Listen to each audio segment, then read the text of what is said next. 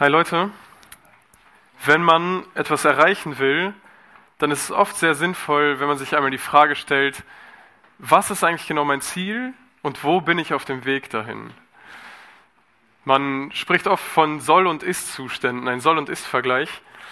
Der Soll-Zustand ist das Ziel, was du erreichen möchtest, und der Ist-Zustand ist der Stand, wo du gerade bist.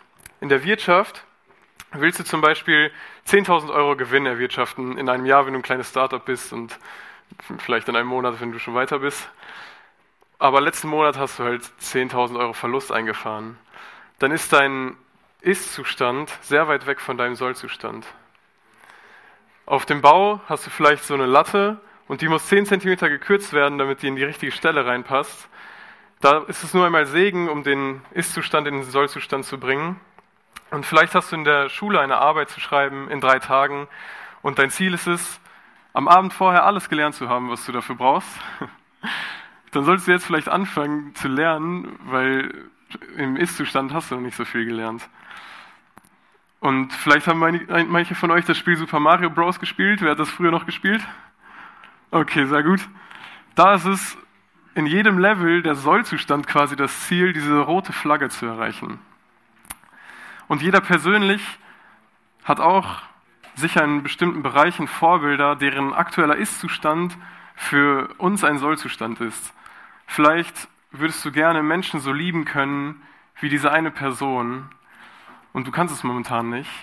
Oder vielleicht würdest du gerne für Menschen so dauerhaft beten können wie dieser jemand und gerade ist es nicht so. Oder vielleicht möchtest du gerne deine Sünden so ehrlich bereuen können, wie du es gerade einfach nicht kannst. Und so einen Soll-Ist-Vergleich können wir auch auf unseren geistlichen Zustand hier in der Jugend anwenden. Im zweiten Kapitel vom Philipperbrief macht Paulus genau das, ein Soll-Ist-Vergleich mit der Gemeinde in Philippi. Und ich bin überzeugt, dass die Philipper sehr viel mit uns gemeinsam haben. Ich frage jetzt alle, die zu dieser Jugend gehören, gibt es bei euch Ermahnung in Christus? Gibt es Zuspruch der Liebe? Gibt es Gemeinschaft des Geistes? Gibt es Herzlichkeit und Erbarmen? In der letzten Predigt hat Justin darüber geredet, dass wir würdig des Evangeliums leben sollen, so wie es die große Liebe von Jesus verdient. Und in letzter Zeit wird unsere Gemeinschaft hier oft hoch gelobt und wir schwärmen davon in Predigten, aber auch in einfachen Gesprächen. Aber wie gut läuft es gerade wirklich? Wie ist der eigentliche geistliche Istzustand hier in unserer Jugend? Werden bei uns Gläubige ermahnt, um in Christus zu bleiben? Wenn jemand bewusst sündigt, wird es ignoriert oder sprechen wir uns darauf an? Holen wir uns zurück auf den Weg der Wahrheit, wenn jemand anfängt zu lügen oder auf den Weg der Liebe, wenn wir übereinander lästern oder uns beneiden? Ich denke schon. Es gibt bei uns Ermahnungen in Christus, die uns aufzeigt, dass wir auf dem falschen Weg sind und die uns zurückruft auf den heiligen Weg. Haben wir wahre Liebe füreinander? Dreht es uns den Magen um, wenn einem von uns etwas Schlimmes zustößt? Fragen wir einander aufrichtig danach, wie es uns geht und beten wir ernsthaft füreinander? Ich glaube, auch das trifft zu. Wir beten jede Woche mit den Gebetskärtchen füreinander. Wir fragen uns, wie es uns geht. Und beim Open Mic teilen wir unsere Probleme und beten als gesamte Jugend dafür. Und wenn sich einer von uns an einen Dienst investiert, dann kommen, direkt, kommen wir direkt auf ihn zu und ermutigen ihn und stärken ihn durch unser Feedback. Kommen wir im Heiligen Geist zusammen? Sind wir hier, um wirklich zu hören, was Gott uns zu sagen hat, wenn wir uns versammeln? Ja, ich denke, auch das trifft zu. Wir singen hier Loblieder gemeinsam für Gott. Wir kommen zusammen vor Gottes Thron. Wir treffen uns in Kleingruppen, um Gottes Wort zusammenzulesen. Und einige von uns treffen sich auch privat, um über Gott nachzudenken und zusammen zu beten und sogar geistliche Lieder zu schreiben. Und gibt es Herzlichkeit und Erbarmen? Ja. Wir fahren gerne Auto für alle, die noch nicht 18 sind. Wir geben uns gerne gegenseitig Essen aus oder eine Dose aus dem Getränkekühlschrank. Und einige von uns laden sogar diese ganze Riesentruppe hier ein zu sich nach Hause und bekochen uns. Das ist unser geistlicher Ist-Zustand. Aber zu einem Ist-Zustand gehört immer auch ein Soll-Zustand. Und jetzt denkst du vielleicht, wo ist hier der Haken? Es kann ja nicht wirklich so gut sein. Aber da ist kein Haken. Es ist wirklich so gut. Und das gleiche, diesen gleichen Ist-Zustand stellt Paulus auch bei den Philippern fest. Man dir alle diese Fragen stellt. Was ist daran schlecht? Nichts. Macht meine Freude völlig. So beginnt Vers 2. Das heißt, auch wenn Paulus schon sehr über den sich schon sehr über den Ist-Zustand freut, scheint es noch etwas Verbesserungspotenzial zu geben. Man kann diese schon gute Gemeinschaft noch stärker machen. Und wie das geht, das lesen wir jetzt in Philippa 2, Verse 2 bis 4. So macht meine Freude völlig, indem ihr eines Sinnes seid, gleiche Liebe habt, einmütig auf das eine bedacht seid. Tut nichts aus Selbstsucht oder nichtigem Ehrgeiz, sondern in Demut achte einer den anderen höher als sich selbst. Jeder schaue nicht auf das Seine, sondern auf das des anderen. Es gibt eine Gefahr, der jede starke geistliche Gemeinschaft ausgesetzt ist. Wenn wir hier sind und unseren Glauben wirklich ernst nehmen und Jesus wirklich lieben und uns für ihn einsetzen wollen, dann wir, sind wir dieser Gefahr ausgesetzt und deshalb müssen wir sie kennen. Wenn wir uns hier für Gott einsetzen wollen, aber etwas nicht so läuft, wie du es dir vorstellst, wie reagierst du dann? Die Gefahr, die uns treffen kann, ist, dass wir unsere Einheit auseinanderreißen lassen. Plötzlich verfolgen wir unterschiedliche Ziele und deshalb gibt uns Paulus ein Ziel, nämlich macht meine Freude völlig, indem ihr eines Sinnes seid. Das Ziel ist es, eine Einheit zu werden. Wir können das meiste für Gott erreichen, indem wir als Einheit zusammenhalten, gemeinsam das tun, was Gott von uns will. Und wir haben für dieses Jahr die Jahresvision, ein Licht zu sein, für alle Menschen, die Jesus noch nicht kennen, auf ihn, damit sie ihn kennenlernen können. Und wir sind so eine riesige Truppe und jeder von uns hat seine eigenen Ideen, wie wir diese Vision umsetzen könnten.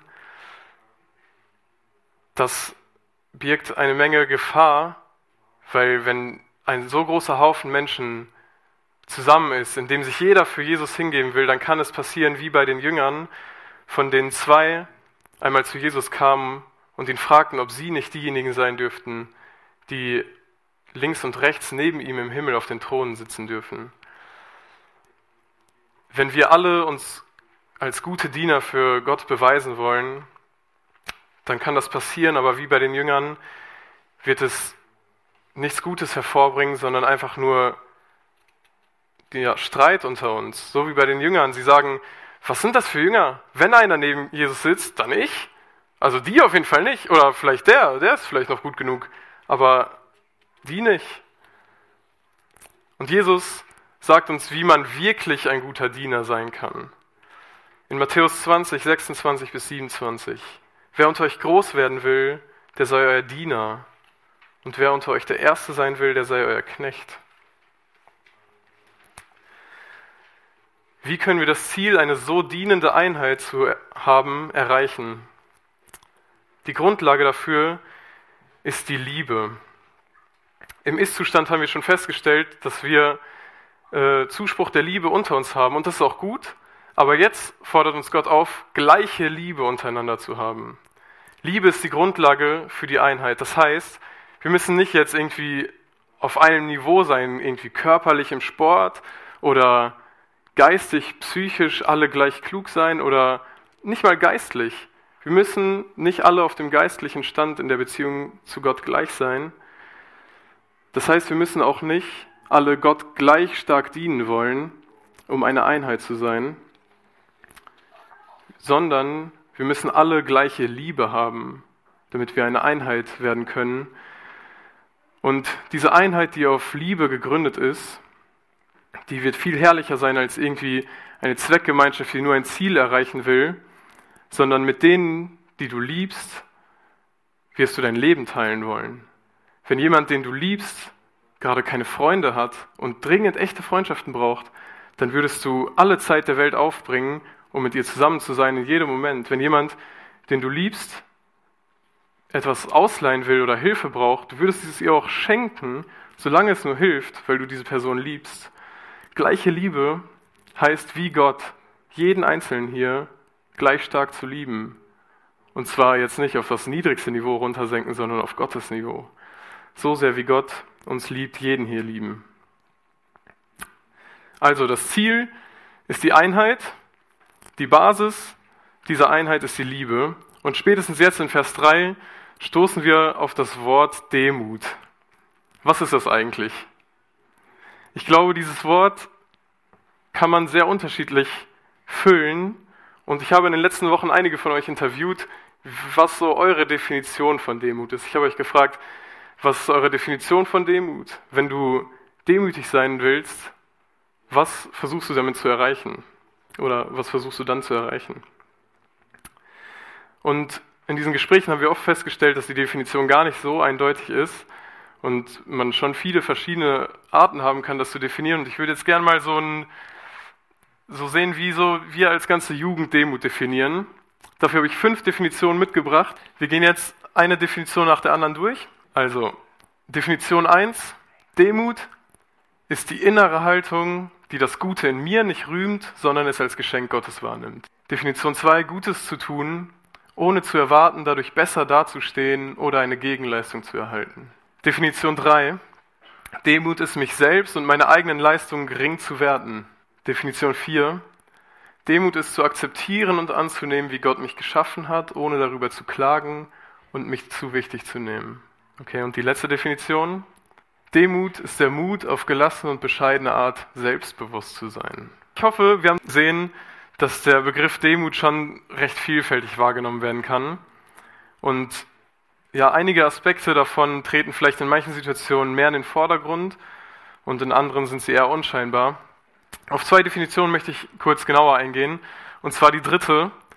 Demut ist mich selbst und meine eigenen Leistungen gering zu werden. Ich habe ein bisschen gelogen, als ich gesagt habe, dass jede Definition davon gut ist. Ich glaube nämlich tatsächlich, dass Demut rein gar nichts damit zu tun hat, von sich selber schlecht zu denken.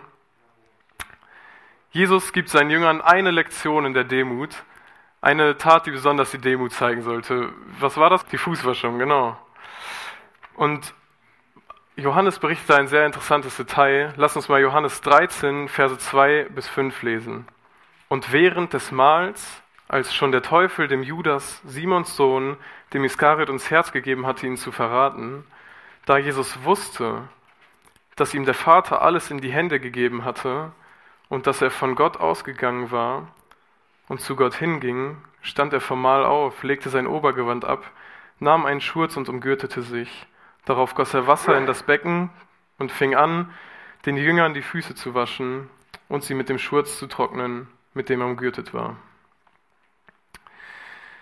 Genau vor der einen Lektion in Demut von Jesus berichtet Johannes dieses Detail.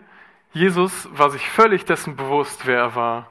Er war, er wusste genau, dass er von Gott alles bekommen würde und ja, Gott ihm alles geben würde. Er wusste auch, dass er Gott war. Er versuchte nicht, sich erstmal klein zu reden und zu sagen, hey, ich bin echt nichts anderes wert, als es meinen Jüngern die Füße zu waschen, um ihnen diese Lektion in der Demut zu geben, sondern er sagte sich, ich bin Gott, der die Menschen liebt und ich werde denen jetzt dienen. Und das ist Demut. Deswegen möchte ich von Demut sprechen als aufopfernde Hingabe, die sich für andere Menschen einsetzt, egal in welcher Position sie sind, in welcher Beziehung wir zu ihnen stehen. Außerdem finde ich die fünfte Definition sehr interessant. Demut ist der Mut, auf gelassene und bescheidene Art selbstbewusst zu sein. Und ich muss zugeben, die hat mir keiner von euch genannt, die habe ich aus dem Internet. Aber ich finde die sehr interessant und ich glaube, da ist definitiv etwas Wahres dran. Jesus kniet vor seinen Jüngern und er hätte ja denken können, ey, die Jünger werden doch, wenn ich das mache, denken, was ist das für ein Meister? Also, wer will so einen Lebenscoach, der Leuten die Füße wäscht, so will ich ja selber nicht enden. Und wenn er mir die Füße wäscht, soll er doch einfach weitermachen. Vielleicht bin ich das wert, dass Jesus mir die Füße wäscht. Vielleicht ist er weniger als ich. Aber Jesus ist das egal.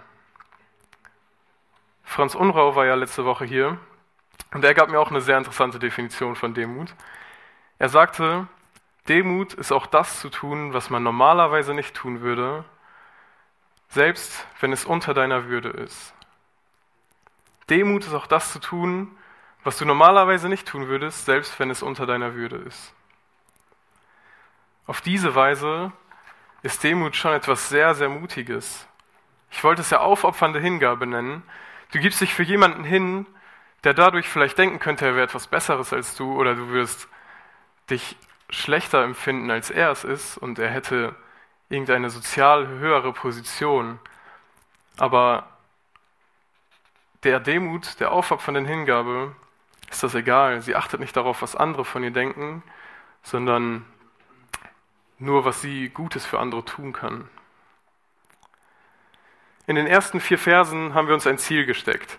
Die Einheit, eine Basis dafür gelegt, die Liebe und ein Gerüst aufgestellt, die Demut, also aufopfernde Hingabe. Eine Frage bleibt mir jetzt noch offen. Wenn wir, wenn wir die Einheit erreicht haben, was ist dann, wohin damit? Was ist der Sinn davon? Wer weiß noch, wie die Formation heißt? Streber? Phalanx, genau. Danke. Genau wie diese Formation ist auch unsere Einheit. Wir haben, glaube ich, zwei, einen zweifachen Sinn als Einheit. Nämlich erstens sollen wir uns gegenseitig schützen, wie in der Formation die Soldaten die Schilde vor sich tragen, um die anderen zu schützen, sollen auch wir uns gegenseitig ermutigen, uns gegenseitig stärken und aufbauen und füreinander da sein. Und damit sind wir als Einheit eine starke Defensive. Aber Zweitens sollen wir auch in den Angriff gehen. Diese Phalanx, die steht nicht einfach auf dem Feld und wehrt alles ab und ist damit der König, sondern die greifen auch an. Und da sagt Paulus uns, dass wir auf das eine bedacht sein sollen. Wenn man den Philipperbrief liest, dann ist es eigentlich ziemlich eindeutig, was dieses eine sein muss. Lukas hat schon vor drei Wochen darüber gepredigt, dass Paulus sein ganzes Leben für das Evangelium hingegeben hat. Und so sollen auch wir als Einheit in den Angriff gehen für das Evangelium. Das ist der Sinn unserer Einheit und wir sollen uns gemeinsam dafür einsetzen, dass Menschen erfahren, was Jesus für sie getan hat.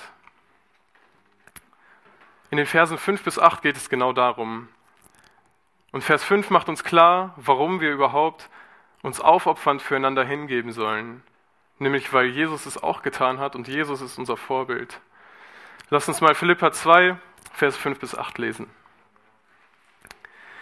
Denn ihr sollt so gesinnt sein, wie es Christus Jesus auch war, der, als er in der Gestalt Gottes war, es nicht wie ein Raub festhielt, Gott gleich zu sein, sondern er entäußerte sich selbst, nahm die Gestalt eines Knechtes an und wurde wie die Menschen. Und in seiner äußeren Erscheinung als ein Mensch erfunden, erniedrigte er sich selbst und wurde gehorsam bis zum Tod, ja, bis zum Tod am Kreuz. Jesus wurde ein Mensch. Hier, hier steht, er war in der Gestalt Gottes. Und er hielt es nicht fest, Gott gleich zu sein. Das heißt, er hörte nie auf, Gott zu sein. Selbst bei der Fußwaschung war Jesus immer noch Gott. Gleichzeitig war er aber ein Mensch. Er gab es wirklich auf, wie Gott zu leben mit allen Rechten und er gab es auf, so behandelt zu werden wie Gott. Wenn früher oder auch heute immer noch ein Mensch ein Sklave wird, dann hört er ja nicht auf, ein Mensch zu sein.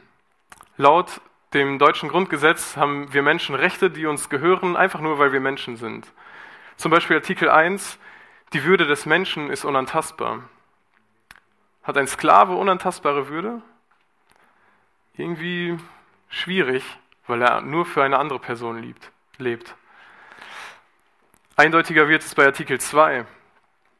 Jeder hat das Recht auf die freie Entfaltung seiner Persönlichkeit.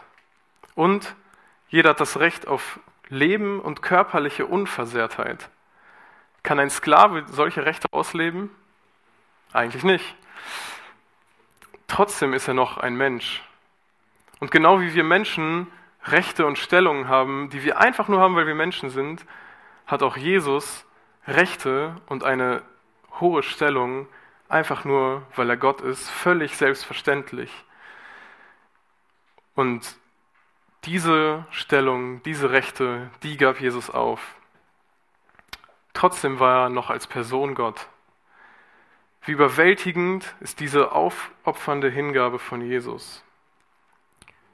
Jesus ist der Schöpfer von allem, was wir sehen. Am Anfang hat Jesus alles gemacht. Es gibt nichts, was du hier siehst, was nicht von Jesus kommt. Genesis 1, Vers 1. Am Anfang schuf Gott die Himmel und die Erde. Auch wenn das noch lange vor der Geburt von Jesus war, begann da schon seine Demütigung. Jesus formte diesen Hügel, von dem er wusste, dass er bald Golgatha genannt werden würde. Und er setzte die Samen in die Erde, von denen er wusste, dass sie Dornen werden, die ihm das Blut aus der Stirn treiben würden. Und er pflanzte diesen Baum, von dem er wusste, dass an diesem rauen Holz sein aufgeschlagener Rücken aufgerieben werden würde, während er seinen letzten Atemzug tut. Und zu guter Letzt haucht er auch dem Menschen Leben ein, den er von ganzem Herzen lieben würde, aber der seine gesamte Kreativität nur darauf verwenden würde, den schlimmsten Tod über Jesus zu bringen. Jesus als Gott ist der Richter. Jesus war auch Gott, als er die Sintflut auf die Erde regnen ließ, die alle Menschen tötete, außer acht. Jesus war auch dabei, als die Menschen den Turm zu Babel bauten, so hoch, dass sie auf ein Level mit Gott kommen wollten. Und Gott die Sprache der Menschen verdrehte, sodass sie sich nicht mehr gegenseitig verstehen konnten. Und Jesus wird in der Bibel oft als Engel des Herrn bezeichnet. Als David bestraft werden muss, der König David, tötet Jesus als der Engel des Herrn 70.000 Menschen in drei Tagen. Und David erhob seine Augen und sah den Engel des Herrn zwischen Erde und Himmel stehen und in seiner Hand ein bloßes Schwert über Jerusalem ausgestreckt. 1. Chronik 21, Vers 16. Aber schon kurz nach der Schöpfung, als der Mensch sich entscheidet, nach seinen eigenen Maßstäben zu leben, nimmt der allmächtige Gott das hin. Als er Mensch wurde, ließ er sich von seinen Eltern sagen, was er zu tun hatte, und er predigte zu einem Volk, das ihn nur ignorierte, verscheuchte und am Ende umbrachte wie ein Verbrecher. Jesus war der Gott, der auf dem Thron über das gesamte Universum saß. Ihm gehörte alles, Tausende von Engeln standen vor ihm und lobten ihm und jeder hätte fröhlich sein müssen, wenn er ihm dienen dürfte. Aber Jesus vertraut sich zwölf ganz gewöhnlichen Menschen an. Er wäscht ihnen sogar die Füße in dem vollen Wissen, dass einer von ihnen, Judas, bereits vom Teufel dazu überredet wurde, Jesus zu verraten und ihn umzubringen. Er wäscht seinem Freund die Füße, der ihn so verraten würde und er wäscht seinem ewigen Feind die Füße, der die Menschen hasst, für die er sich hingeben wird. Jesus hat damit, dass er Mensch wurde, obwohl er Gott war, die größte aufopfernde Hingabe gezeigt, die in diesem Universum möglich ist. Warum hat er das getan? Um das zu verstehen, müssen wir das rauszoomen aus der Story und die ganze Bibel ansehen. Als Jesus die Welt schuf, machte er einen Garten für die Menschen, der anders war als alles, was wir heute kennen. In diesem Garten, dieser Garten hieß der Garten Eden, das heißt Paradies, weil er pure Freude war. Es war der Ort, an dem die Menschen sich gegenseitig lieben und kennenlernen sollten, den, an dem sie ihre Kreativität ausleben durften und an dem sie hautnahe Gemeinschaft mit Gott haben durften. Gott schuf keinen Krieg und Streit, Gott schuf nur Liebe und Einheit. Und er machte den Menschen als sein Bildnis. Wesen, die eigene Ideen haben, die Beziehungen zu anderen aufbauen können und die selbstständig entscheiden können. Dazu gehört auch, dass wir uns für oder gegen diesen Garten entscheiden können. Der Garten steht für Gottes Herrschaft. Er, Gott entschied dort, was gut und was böse ist. Gerade darum war es ja so ein wundervoller Ort. Aber die Menschen, die Gott als erstes in diesen Garten setzte, sie misstrauten Gott. Was, wenn Gott irgendein Geheimnis vor uns hat? Wenn wir es rausfinden, könnten wir vielleicht so werden wie Gott. Sie wollten mehr als nur ein Bildnis Gottes sein, was schon die größte Ehre ist, die überhaupt einem Geschöpf zukommen kann. Sie wollten selbst entscheiden, was gut ist und was böse ist für sie. Und um ihnen diese Entscheidung zu ermöglichen, hatte Gott von Anfang an einen Baum in die Mitte dieses Gartens gepflanzt, den Baum der Erkenntnis des Guten und des Bösen.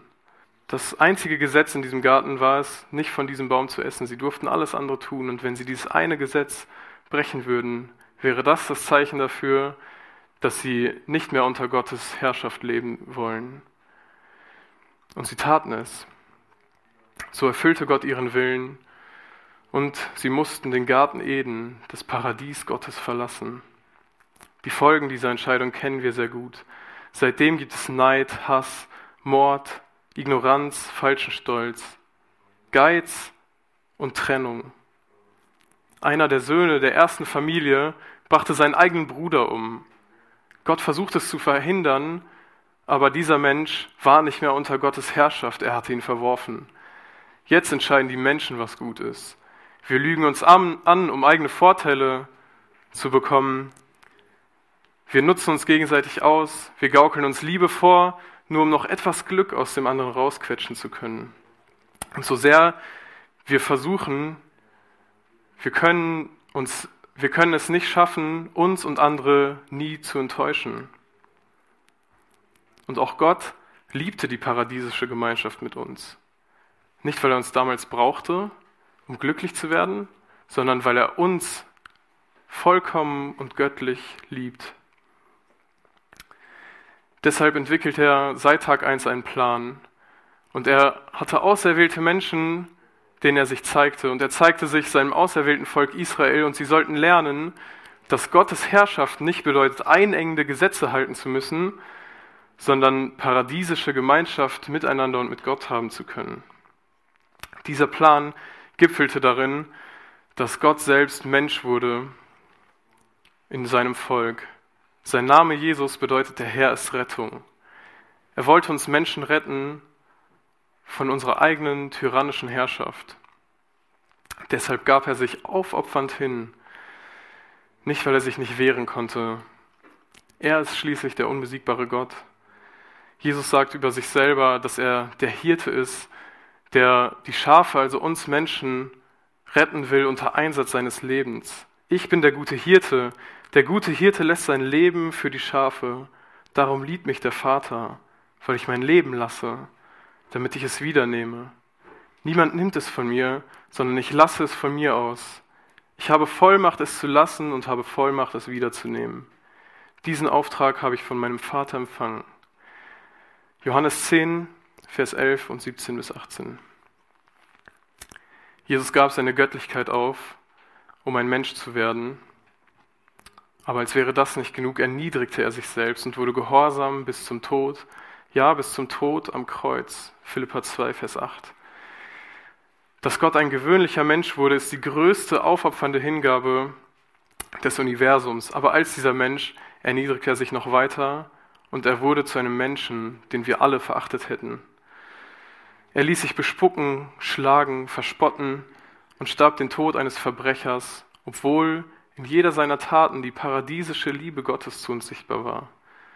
Und das alles ohne sich zu wehren. Der Prophet Jesaja schrieb schon 700 Jahre vor Jesus Geburt. Verachtet war er und verlassen von den Menschen. Ein Mann, der Schmerzen und mit Leiden vertraut, wie einer, von dem man das Angesicht verbirgt, so verachtet war er, und wir achteten ihn nicht. Fürwahr, er hat unsere Krankheit getragen und unsere Schmerzen auf sich geladen. Wir aber hielten ihn für bestraft, von Gott geschlagen und niedergebeugt. Doch er wurde um unserer Übertretung willen durchbohrt, wegen unserer Missetaten zerschlagen. Die Strafe lag auf ihm, damit wir Frieden hätten. Und durch seine Wunden sind wir geheilt worden. Wir alle gingen in die Irre wie Schafe, jeder wandte sich auf seinem Weg, aber der Herr warf unser aller Schuld auf ihn. Jesaja 53, Verse 3 bis 6. Mit seinem Tod heilte er uns. Er rettete uns von unserer eigenen Herrschaft. Weil er sich aus Liebe für uns aufgeopfert hat, müssen wir nicht unter unserer eigenen Herrschaft bleiben. Das war sein Ziel. Wir können wieder unter Gottes paradiesische Herrschaft können, kommen. Und wie genau das für dich heute möglich ist. Darauf kommen wir gleich noch. Wie nah bin ich jetzt gerade an der Sonne? Wer weiß es? Also Google hat mir gezwitschert. Es müssten 149 Millionen Kilometer sein. Wie nah warst du dran? okay. Okay, gut. Alles klar. 149 Millionen Kilometer. Und jetzt? Immer noch. Und wenn ich ganz oben in die Kirche gehe, bis in den Kirchturm, spielt keine Rolle. Ich bin immer noch 149 Millionen Kilometer von der Sonne entfernt. Und genauso kommt mir jetzt unser Ist-Zustand vor. Wir haben vorhin gesehen, dass wir schon eigentlich ganz gut sind, aber Jesus ist wie die Sonne für uns, einfach unerreichbar. Er hat sich so aufopfernd hingegeben, wie wir es nie könnten. Selbst wenn wir alle unsere Menschenrechte aufgeben würden, wären wir vielleicht oben im Kirchturm angekommen, aber immer noch 149 Millionen Kilometer von der aufopfernden Hingabe entfernt, die Jesus vollbracht hat. Jesus vollbrachte die größtmögliche aufopfernde Hingabe auf Basis seiner unendlichen göttlichen Liebe mit dem Ziel einer himmlischen Gemeinschaft mit uns. Wenn wir uns mit anderen Menschen vergleichen, dann denken wir vielleicht, hm, ich bin schon eine Stufe über dem auf jeden Fall und werden stolz. Aber wir könnten auch ganz oben im Kirchturm angekommen sein, wenn wir vor Augen haben, dass Jesus unser Sollzustand ist, dann können wir nicht stolz werden. Wir sind immer noch 149 Millionen Kilometer weit weg. Und die letzten drei Verse zeigen uns, wie es mit Jesus weitergeht. Philippa 2, Verse 9 bis 11. Darum hat ihn Gott auch über alle Maßen erhöht und ihm einen Namen verliehen, der über allen Namen ist, damit in dem Namen Jesu sich alle Knie derer beugen, die im Himmel und auf Erden und unter der Erde sind, und alle Zungen bekennen, dass Jesus Christus der Herr ist, zur Ehre Gottes des Vaters. Jesus blieb nicht tot, er hat sich Gott völlig hingegeben und Gott hat ihn dafür erhöht. Und hier steht, Gott hat ihm einen neuen Namen gegeben. Dieser neue Name steht in Vers 11. Es ist Herr. Das ist der Name Gottes. Jesus als auferstandener Mensch bekommt so seine Gotteswürde wieder. Jesus ist Mensch geworden, aber wird von Gott wieder als Herrscher eingesetzt und Jesus führt die paradiesische Herrschaft Gottes fort. Und jeder wird Jesus anerkennen und ihn als Gott ehren. Jedes Knie wird sich beugen. Alle Engel, die jetzt schon Gott loben, werden dann in einem riesigen, unüberschaubaren Herr vor Jesus knien und ihn loben als Gott. Und alle Dämonen, die sich jetzt aufspielen und sagen, sie wären mächtiger als Jesus, werden dann verstehen, dass sie gegen Jesus keine Macht haben. Und auch sie werden knien und vor Jesus bekennen müssen, dass er der Höchste ist. Jeder Mensch, ob er noch lebt oder seit Jahren schon tot ist, wird Jesus als Gott bekennen. Und unser Herz wird überwältigt, wenn wir Jesus sehen in seinem majestätischen Anblick. In 1. Petrus 5, Vers 5b bis 6 sagt Gott uns, Gott widersteht den Hochmütigen, den Demütigen aber gibt er Gnade. So demütigt euch nun unter die gewaltige Hand Gottes, damit er euch erhöht zu seiner Zeit. Jesus wurde von Gott erhöht, weil er sich hingegeben hat. Und wenn dieser Tag kommt, an dem Jesus geehrt wird, werden wir alle vor ihm niederfallen. Wir werden dann verstehen und bekennen, dass Jesus Gott ist und es wird kein Zweifel mehr da sein. Aber ich glaube, es wird trotzdem zwei unterschiedliche Gruppen von Menschen geben. Die erste Gruppe werden an diesem Tag das erste Mal anerkennen, dass Jesus Gott ist. Noch ist es nicht so offensichtlich und einige Menschen lästern über Jesus. Und das ist der schlimmste Hochmut, den ein Mensch begehen kann. Jesus ist Gott und Gott widersteht den Hochmütigen. An diesem Tag werden diese Menschen genau wie die Dämonen verstehen, dass Jesus Gott ist Und während sie noch über ihn spotten, wird er zu ihnen kommen und wird schreien wie in Psalm 46, seid still und erkennt, dass ich Gott bin. Ich werde erhaben sein unter den Völkern. Ich werde erhaben sein auf der Erde. Und sie werden still und sie werden erkennen, dass Jesus Gott ist. Und sie werden auf ihre Knie fallen vor Verzweiflung, weil es zu spät ist. Es gibt keine himmlische Gottesherrschaft für diejenigen, die jetzt ohne Gott leben wollen. Wer auf dieser Erde ohne Gott leben will, wird auch in der Ewigkeit nicht im herrlichen Paradies sein, sondern weiter in der Zerstörung leben. Und die zweite Gruppe, das sind diejenigen, die Gott jetzt schon anerkennen. Sie werden nicht aus ihrem Leben gerissen wie die erste Gruppe, sondern sie knien schon vor Gott und geben ihr Leben hin und wollen die größtmögliche Ehre für Gott. Dadurch sind sie demütig vor Gott. Während sie dort knien, kommt endlich ihr lang ersehnter Herr, den sie so sehr lieben. Und Jesus ist Gott. Gott gibt den Demütigen Gnade. Und er wird sie aus dieser zerstörten Welt holen in sein Paradies. Und im Himmel werden sie endlich wieder die himmlische Gemeinschaft mit Gott haben können, wie sie es vorher hatten. Sie knien nicht aus Verzweiflung, sondern sie knien aus Liebe und Erleichterung vor ihrem Herrn. Und wenn du hier sitzt, und ich wünschte, ich könnte jetzt jeden hier mit Namen nennen, damit du jetzt checkst, dass es um dich geht. Wenn du hier sitzt und nicht von Herzen glaubst, dass Jesus Gott ist, und wenn du es nicht aus voller Überzeugung bekennst, dann fang lieber jetzt damit an. Du wirst es früher oder später müssen. Jeder wird das. Aber du kannst jetzt entscheiden, wie es sein wird. Wirst du aus Verzweiflung niederknien oder vor Erleichterung? Gott liebt dich.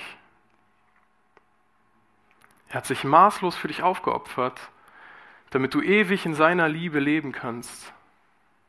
Du hast die Wahl, und wenn du merkst, dass es in deinem Herzen kämpft und dass du aufgewühlt bist, dann komm zu Gott oder sprich mit einem von uns, denn jetzt hast du die Chance und es wird der Moment kommen, an dem es keine zweite Chance mehr gibt. Zum Abschluss wollen wir uns noch überlegen, wie können wir das Ganze jetzt praktisch umsetzen. Wir haben einen Haufen geballte Informationen. Was ist jetzt der Next Step, den wir umsetzen müssen?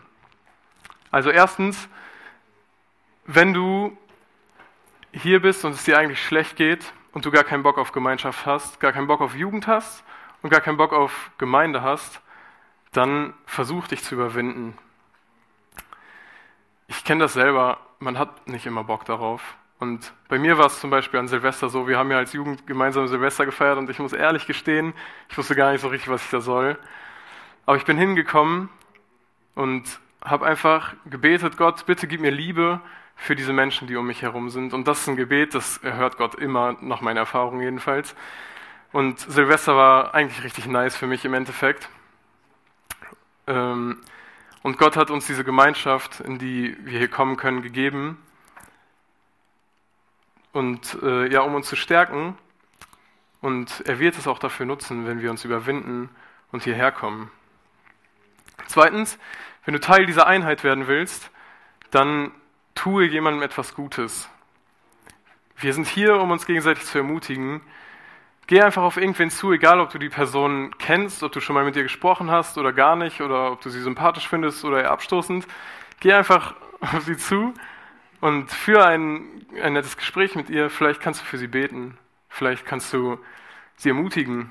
Dafür sind wir hier zusammen und das müssen wir machen, damit die Leute, die Punkt 1 umsetzen, auch zufrieden werden.